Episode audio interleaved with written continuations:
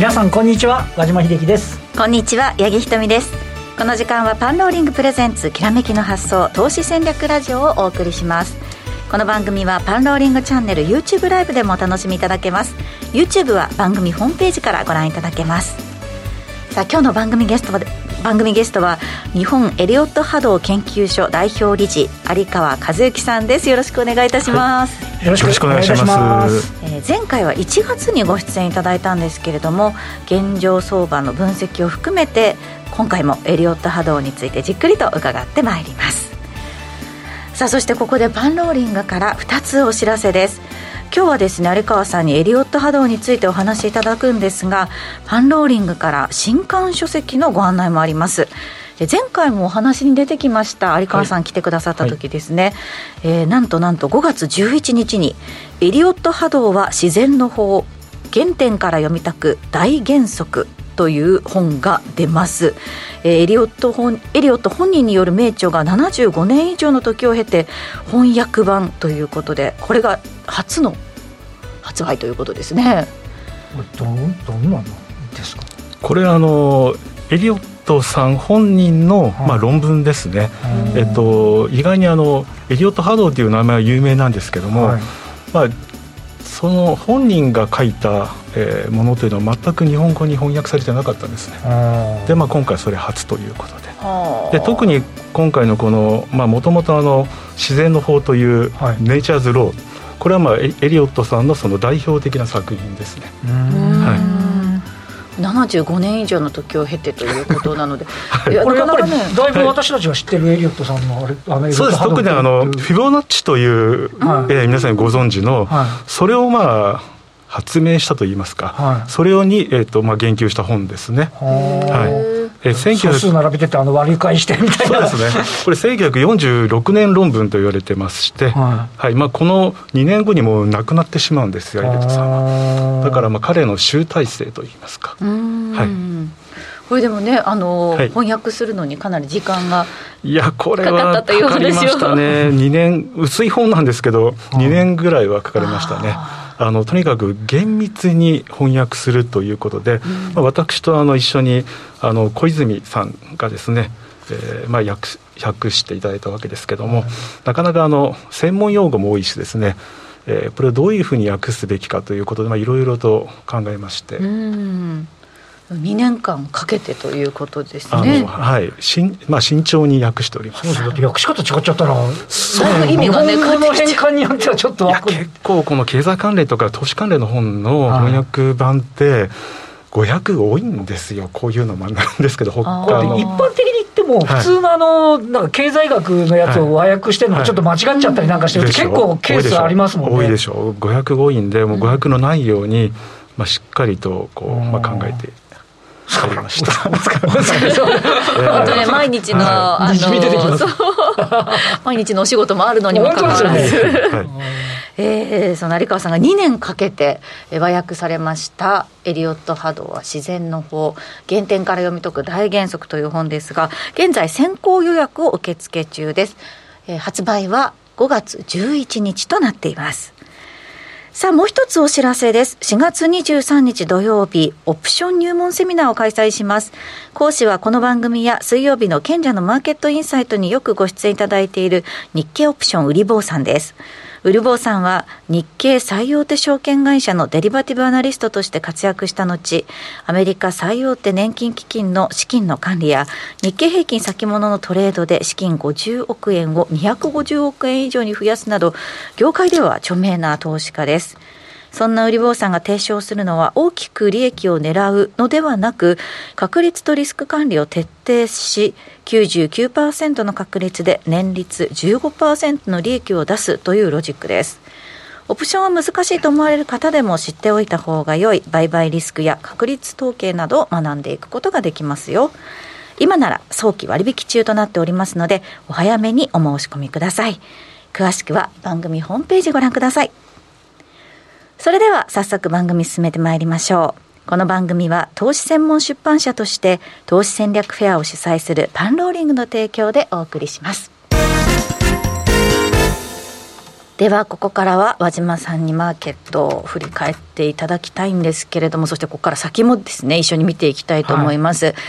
えー、週の初め日経平均2万6799円71銭で終えました。293円48銭のマイナスということで先週はなんとか2万7000円台保って終わったと思ったんですけれども、ね、ちょっとねスタートがなかなかあ順調とはいかなかったという印象でしょうか？安いところは2万6571円500円安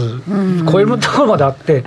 もう正直どう解説してるのかちょっとよくわからないっていうあの先週要は金曜日はあの皆さん、欧米休みだったんですよ、ね、はい、そうですね。で、あのね、あの動く、動いてないんですけど、あの土日の間に、例えばロシアがウクライナのね、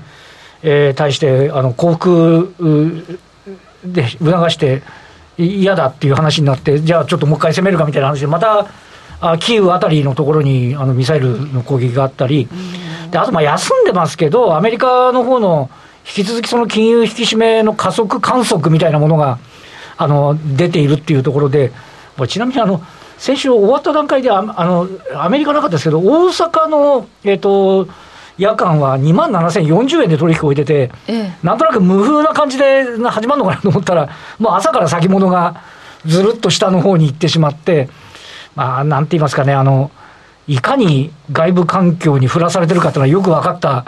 あのであの海外のマーケットが動いてないだけに、あの、という形で、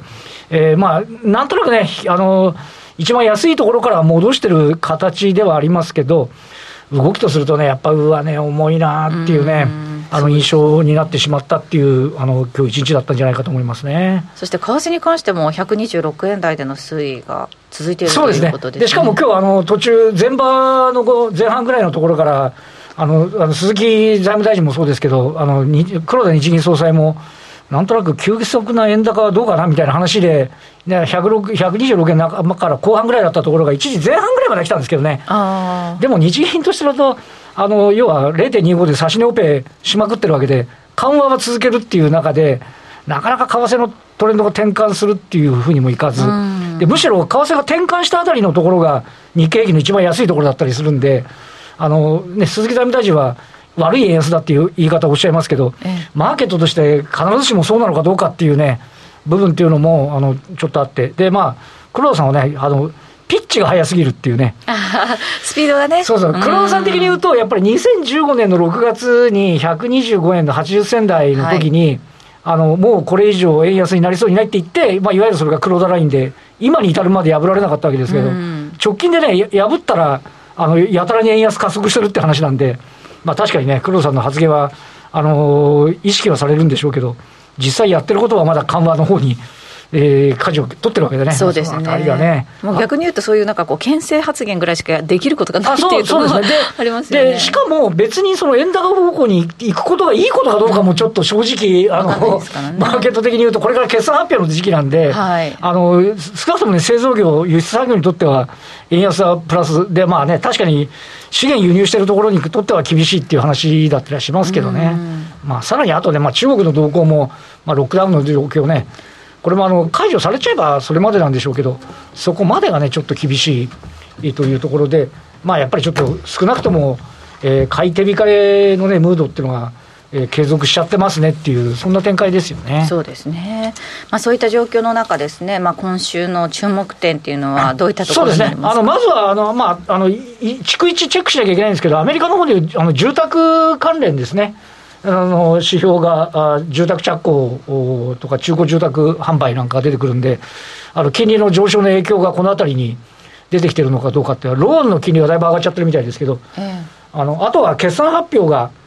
えーと、うん、欧州で ASML、えーと、あとアメリカ、テスラあとかネットフリックスですかね、ネットフリックスもなんか、わ悪くなくても加入者が期待に届いてないっていうと売られますからね。そうですよねであとは日本はもう今週木曜日にいわゆる日本電産あっていう決算があるので、ここからスタートという形になりますんで、まあ、あの日本電産のね、あの EV 関連の代表的な銘柄でありますが、まあ、これだとやっぱり中国の設備投資動向とか、あとは EV そのものの、えー、状況とか、為替の前提レートとか、まあ、もろもろちょっと気になってくるところじゃないかなっていう形ですよね。そうですね。まあ、テスラとかになってくるとね、あのツイッターの話もありますしね。そうなんですよね。いろいろざわざわしている部分ではありますけれども。はい、あとは今度の週末のところではフランス大統領選のあの決選投票もあるんでね。ああ、そうですね。あのー、仮に仮にルペンさんになったらどうなるのかとか、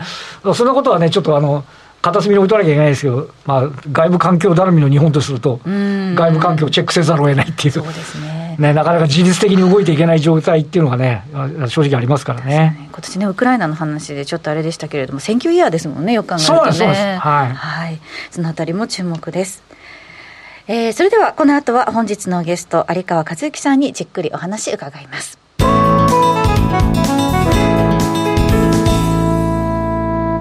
改めまして今日お招きしたゲストは日本エリオット波動研究所代表理事有川和幸さんです。改めてよろしくお願いいたします、はい、よろしくお願いいたします。先ほどのあの本のあのお知らせをした時にですね皆さん見てらっしゃる方々からえー、2000円は安いんじゃないですかっていう あのお話でしたりとか、あまり分厚い本じゃないんですね。あそうですか。ページ数からするとそれぐらいなのかなと。初心者の方も読めますか、はい、初心者の方も読めますけど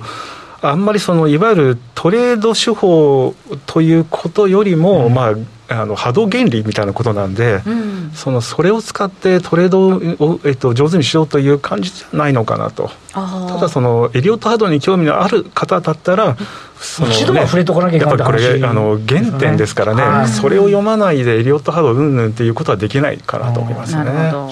薄いからっておっしゃいましたけど先ほど2年の苦労考えたらそうなんです。手間考えたら安いかもしれない。そうなんですね、そうですねただあの翻訳でもエリオット波動研究所のあの和訳だったら安心というお話をい。ただいておりますので、はい、ありがとうございます、えー、それでは今日のお話も早速伺ってまいりましょうか、はい。はい、今日はエリオット波動原理から見た日経平均とダウの進行想定ということですね、はい、まずはどこからお話しいただきましょう？じゃあこのまあ日経平均の方ですね、今このチャートの方をですねえっと、チャート3ページというところですけど、うん、こちらの方を出していただくとですね、はい。えー、分かりやすいのかなと思いますけど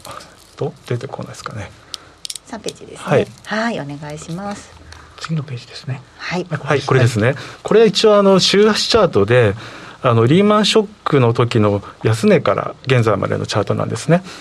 でまあこれあの番号振ってますけど、はい、赤い字で丸1、丸2、丸3、丸4、丸5と振ってますが、はい、これはあの、まあ、医療タードご存知の方なら、まあ、どなたでも分かるですね、いわゆるあのインパルスという形ですね。上昇5波動、ね、そうですね、はい、そうです。で、まあ、このカウントの仕方でもですね、まあ、微妙にまあ細かいところこと言うと、本当にこれで正しいのかどうかっていうのはこう確定はできないんですけど、まあ、いろんなこう条件特にこのエリオット波動ではこのガイドラインっていうのがありまして、はい、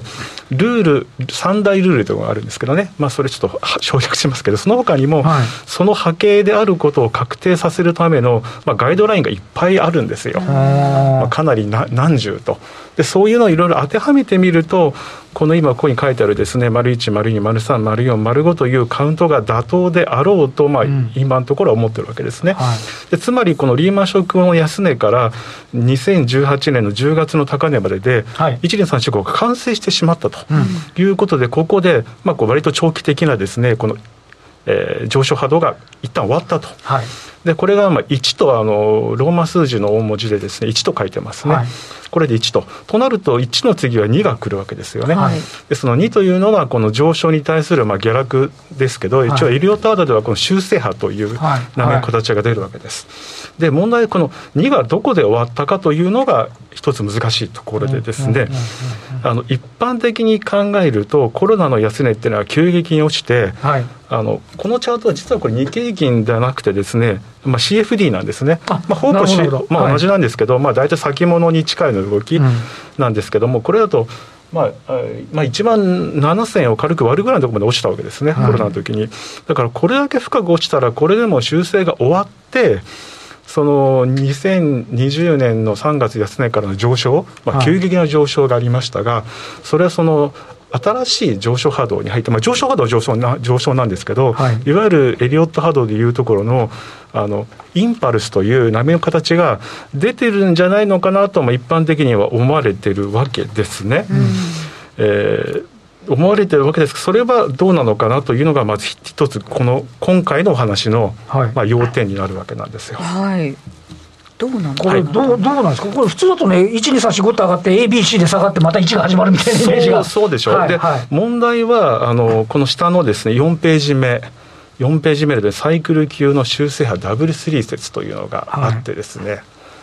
はい、えー、はい、ダブルスリーってのは3波のつながるそうです、ね、はい。えっと、先ほどのあまずこのままいいです、この3ページの方だと、このコロナ安値で大きな2がはい、ででこの W3 説というのは、まだ修正が終わってないと、この要するに大きな2が終わってないという、まあ、見方なんですね。実はこの修正波というのは、いつ終わったかというのは、事後的にしかわからないんですよ、はい、これはもうイリオット波動の宿命で、というのもですね、修正波にはいろんな複雑な形があって、はい、い。わゆる上昇するときは1、2、3、4、5と、まあ、単純なまあ、パッと見分かる形ですけども修正波にはですねいろんな形があるわけですね、はい、形のうちの一つがそのダブルスリーっていうことなんですか？まあ、これあの複合修正といって、うん、まあ、あのエリオット波動を、まあ、勉強される方がまず最初にぶち当たる難関というかですね難しい波の形なんですね、でそのダブルスリーというのはどういう形かというのをちょっと説明しないとですね、ね、いけないのでじゃあちょっとダブルスリーのスライドに移してもらいましょうか、ね、はい。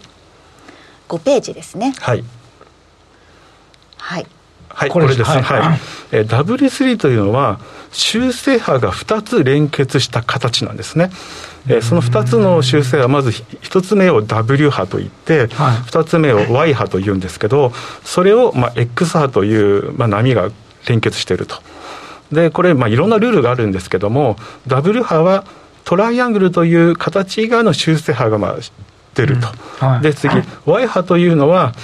まあ何でも出るんですけどもえー、ただしあの W 波と Y 波両方がジグザグになることはないと。はい。はい。はい、であとですねたまにあの間違ってる方がいるんですけど、はい、Y 波がダイアゴナルになるというふうな、まあ、レポートが出回ったりとかしてたりするんですけど、うん、それ絶対にないわけですね。うん、というのはこの W 波も Y 波も W3 というのはですね3というのは修正波といういう意味なんですよ。はい、つまり修正波がダブルある、はい、ということですね。修正波が2つ連結しているということなのでえー、必ず Y 波も W 波も修正波であると。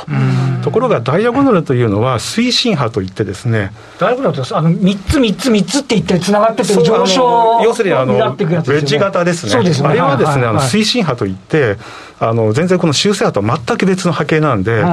それが Y 波に出るはずがないんですね、まあ、そこのところはちょっとあの重要なところなんで、まずあのしっかりと分かってほしいんですけど、で要するにこの W3 というのはです、ね、いろんな修正波が混ざるので、どんな形になるのかもよく分からないと。でこのこれでもう一回4ページに戻っていただくとですね、はい、はい、これを見た上で。はい見た上でですね、はいえー、サイクル級の修正は W3 説というのがあって、これでまずこのコロナ安値で一つ目の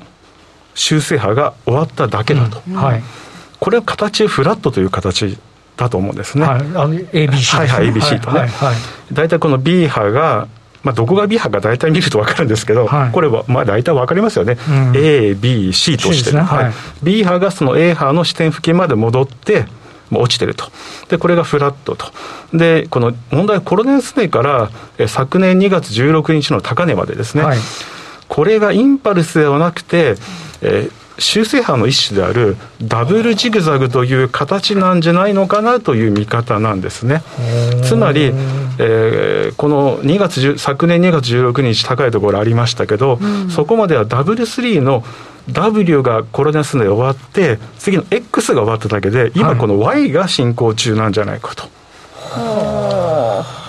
い、ちょっとややこしいですね。はい、それでですね、はいはい、えー、ちょっとここで6ページはですね、はい。えー、ちょっとこうなってくるとですね、わけわかんなく、はい、コロナ安値からそうでこれは要するにこれはあの冷やしのチャートになるんですけども、はい、コロナ安値から2月16日昨年のですね高値までをまあ、これ、カウントするとですね、このカッコ1、カッコ2、で、カッコ3の中に1、2、3、4、5ってあって、カッコ4があって、またカッコ5に1、2、3、4、5とあって、このようにですね、誤波動とカウントできなくも、まあ、ないんですね。見た目はいけてるような感じもしますよね。うんうん、数字を打つとこう見えるけど、はい、もし数字がなかったときに、この形見たときに、果たしてあのいわゆるインパルスというあの形に見えるかどうかというとですね。推進波上昇で5波にちゃんとなってるかどうかっていうところですね。はい、パッと見の印象だと多分上がって横ばいで上がっての3波動じゃないのかなと。これエリオット波動を見るときはですねそういう全体の形を直感的に捉えるっていうのはすごく重要になってくるわけです、はい、その上で細かいところを見ていってその波の形のルールに合ってるかあるいはガイドラインに適合してるかということを総合的に考えてですねその波形を判断するわけなんですよ、うんうん、でどうやらこれはこのインパルスという形にしてはですねこのカッコ3という部分ですねこのカッコさんという部分があまりこう直線的ではないということと、こう全体がそのチャンネルに収まってないんじゃないかということでですね、まあ、他はもろもろガイドラインにはこう適合してない部分が多く見られて、えー、まあ無理やりこじつければですねこのインパルスにはなるんですけど違うんじゃないのかなと。でむしろですね次の7ページ目ですけどもえー、7ページですね。これですね。このダブルジグザグというカウントの方が適切なんではないかというのがですね、まあ、今暫定的な、まあ、結論になってるわけですね。ダブルジグザグ。はい。まあ、ちょっとこの辺はややこしいんで、えー、割愛しますけど、はい、となるとですねとなるとこのまだ修正波が継続してるんじゃないかと。先ほどのダブルスリーという形で。はいはい、だから、はい、あの推進して修正してる修正派の方に、はい、調整派に今いるっていうことになるわけですね。そうです。つまりあの、はい、18年10月の高値でリーマンショック後安値からの、うん、そのまあサイクル級というねこの約10年間のまあ上昇が終わったんですけど、そこからコロナ安値ってわずかちょっとですよね。うん。はい、これ見るとこの、うん、その大きな1と書いたところ、そこのこの丸1、丸2、丸3、丸4、丸5と、その中のこの副次波と言われる1個の波の大きさとですね、そこ18年10月からあのあのコロナ安値までの大きさって同じぐらいしかないですよね。はいはい、となると、えー、同じこのコロナ安値で修正が完成したという、まあ、見方はそういう面からも見れないのかなということで、まだ続いてるんじゃないかと。それでですね、もう現まあ、このトータルないろんなこう、まあ、波のですねルールとか考えると、ダブルスリーが継続してるんではないかということなんですが、これちょっと8ページから見て、えーと、W 波も Y 波もフラットのダブルスリー説なのではないかということです、ね、そこで問題がですね、まあ、あって、ダブルスリーの場合は、この場合は両方ともフラットの W3 だと思うんですけども、はい、この、まあえー、W 波は、まあ、コロナ安でまあ、あのフラットが1個完成した、はいはい、これはまあいいと思うんですけど、そ、ねはい、その2つ目のフラットがどういう形になるのかというのがですね、ちょっと非常に難しいわけですね。ちょっとダブルスリー説1と2があるってことですよね。そういうことです。えー、というのもですね、ちょっとここからになると専門的すぎて分かりにくいと思うんですけど、まあ10番のですね、10ページ目を見ていただくと、はい、フラットとは、はい、これ、フラットというのは W3 とよくまあ似てるんですけど、A 波、B 波、C 波ですね、こちらは。これだから単純に A、B、C っていうのが一般的に言われるあのフラットになるんですよね。はい、で、この場合も A は修正波。B も修正波、ところが C は推進波なんですね、はい。はい、推進波というのはインパルスまたはダイアゴナルなんですけど、この A、B は修正波ですけど、こういろんな形があるわけですよ、修正波というのは。はい。はい、なのでですね、ちょっと難しいんですけど、うん、えー、この8ページをもう一回見ていただくとですね、8ページ、はい、はい、これはですね、2のこの y のフラットの方がこれだけでも ABC と一つの形になってますよね、はいはい、ところがですねもう一つの9ページ。9ページはい、はい、9ページというのはこのカッコ A というのがまず小さいフラットが出てるわけですここに、はいはい、それで B で戻って C で落ちるという、となると8ページの方は全体がカッコ A カッコ B カッコ C でこのカッコ A この大きさが違うでしょ、はい、ちょっとカッコ、はい、カッコカッコ A の大きさが、はいはい。まあ、このようにですねフラットというのはフラットの A 波自体が、えーまあ、大きいフラットになったり小さいフラットになったりするので、うん、どちらかというのはこれ分からないですね。っってみないとわからない。わからないんですけど、ただちょっと一つそのダブルスリーのルールとしてですね、はい、あまあ、あまり知られてないんですけどダブルスリーにもえ実はあのダイアゴナルが出る場所が1箇所あるんですよ、はい、それは Y 波の C 波に出るんですね、はい。Y 波の C 波に出ると考えるとこの8ページの説、はい、8ページの説だとはいえっ、ー、とそうですね。これ Y 波の C がダイアゴナルになってますよね、はい、この可能性はあるのかなと。で実際ですね、まあ、これ日経平均だけ比べてますけど実際は日経平均のまあこう動きと相関しやすいですね、うん、まあ、ダウとかですね S&P500 とか、まあ、他のトピックスとかですねあるいはダックスとかさまざ、まな株価の指数のカウントとこう照らし合わせてですね、まあ、考えていくと。うん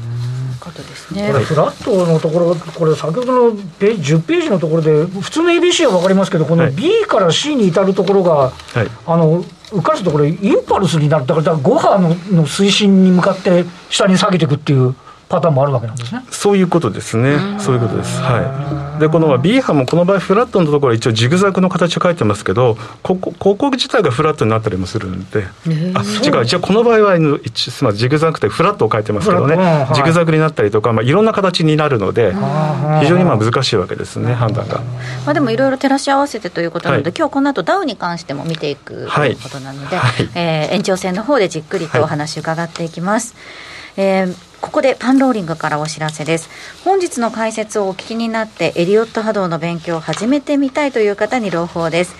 初めてのエリオット波動 DVD キャンペーンを現在実施中ということで基本編または実践編をそれぞれまとめ買いしますと3巻セットで合計本当は1万1400円プラス税のところがなんとなんと17%オフということですね。9500円プラス税でお買い求めいただけます。冒頭でご紹介しました5月11日に刊行予定のエリオット波動は自然の法原点から読み解く大原則と合わせてご購入してみてはいかがでしょうか基本編と実践編2つに分かれているんですけれども定性的な理論と言われていたエリオット波動原理に定量的な分析を加えて研究した成果をお伝えしていただいたということですね。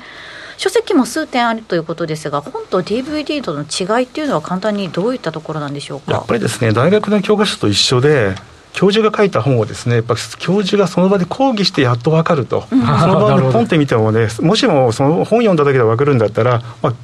大学の講義ってほとんど必要ないか なとそういうことですね。はい。じゃあもう DVD を見て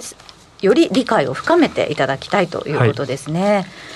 えー、複数の予想が立てられるからこそ実践的なトレード戦略を立てられるエリオット波動。波乱のマーケットをエリオット波動で分析してみませんか？